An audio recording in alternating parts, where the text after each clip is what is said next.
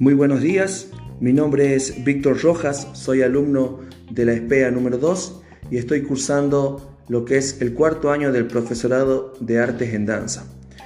En este espacio de formación ética y ciudadana que he llevado a cargo del profesor eh, Ramón Reyes, vamos a comentar lo que son las definiciones entre ética y moral, primeramente.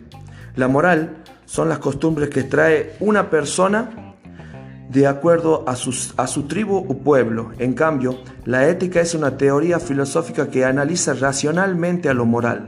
Lo moral no es ni bueno ni malo, son normas de un pueblo y no es garantía de nada.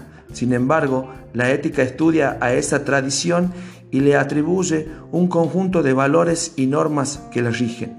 La ética es más amplia, más estable y más general que la moral y se basa en principios y fundamentos que hacen a la conducta. Podemos decir que la moral es todo, lo, es todo lo de afuera de cada persona y la ética es lo que está dentro. Sin embargo, ambas hacen referencia a la conducta. Entonces, podríamos decir que la moral está muy familiarizada con las costumbres y, lo aprendido en el hogar con los valores adquiridos en el seno familiar. Por ejemplo, no hacer trampa, ser generoso, no mentir, cuidar tu vida y la del otro.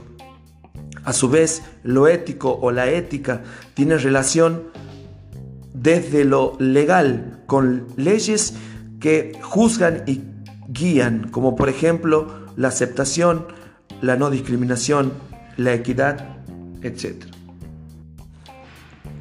A continuación, para desarrollar lo que es éticas en tiempo de pandemia, hemos seleccionado dos de las entrevistas que ha sido propuesta por el profesor. Una, la de Eduardo Ruedas de Colombia, y la otra es de Luisa Feyford de acá, de nuestro país, de Argentina.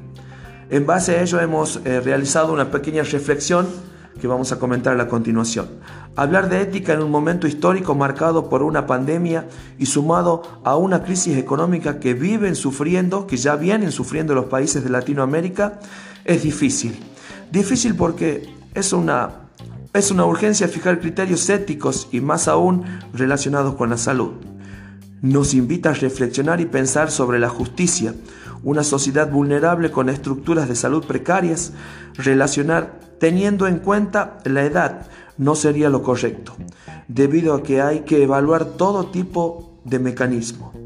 En mi opinión, pensar en, mi opinión personal, no existe ética ante un momento como este, debido a que quienes tienen la responsabilidad de decidirlo no están preparados. Nosotros, los argentinos, en 24 horas ingresamos a una cuarentena llena de restricciones, sin consulta a la población y así se manejó nuestra vida. No fue fácil cambiar la moral del pueblo y tampoco fue fácil establecer la ética del momento, dado que todo quedó en suspenso.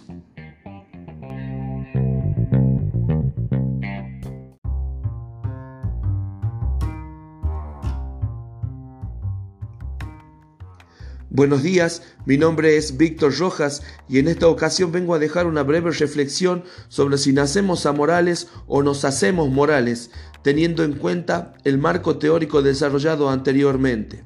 De acuerdo a la lectura realizada, las personas sin duda nacemos amorales, nacemos como una página en blanco donde se escribirán valores y formas de conducta que la familia primero y luego la sociedad imponen dependiendo por supuesto el contexto donde hemos nacido país, religión, ideología política, entre otras cosas. Si tendría que ejemplificar mi concepto y manera de pensar, podría mencionar una situación común en cualquier hogar o familia.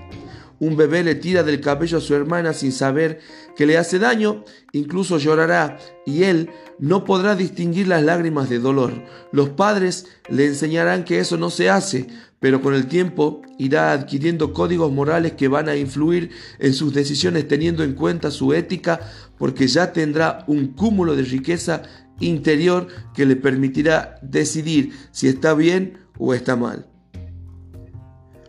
Siguiendo el texto, como decía anteriormente, nacemos a morales y vámonos haciendo morales, porque somos seres pensantes e inteligentes, lo cual nos permite discendir y también nos da cierta libertad para poder elegir entre lo que está bien y lo que está mal, sabiendo y mirando desde el punto de vista quizás que mi derecho termina donde comienza el del otro. Bien, en un contexto complejo y en un momento histérico tan problemático, elegimos ser morales sabiendo que actos inmorales pueden afectar nuestros sentimientos.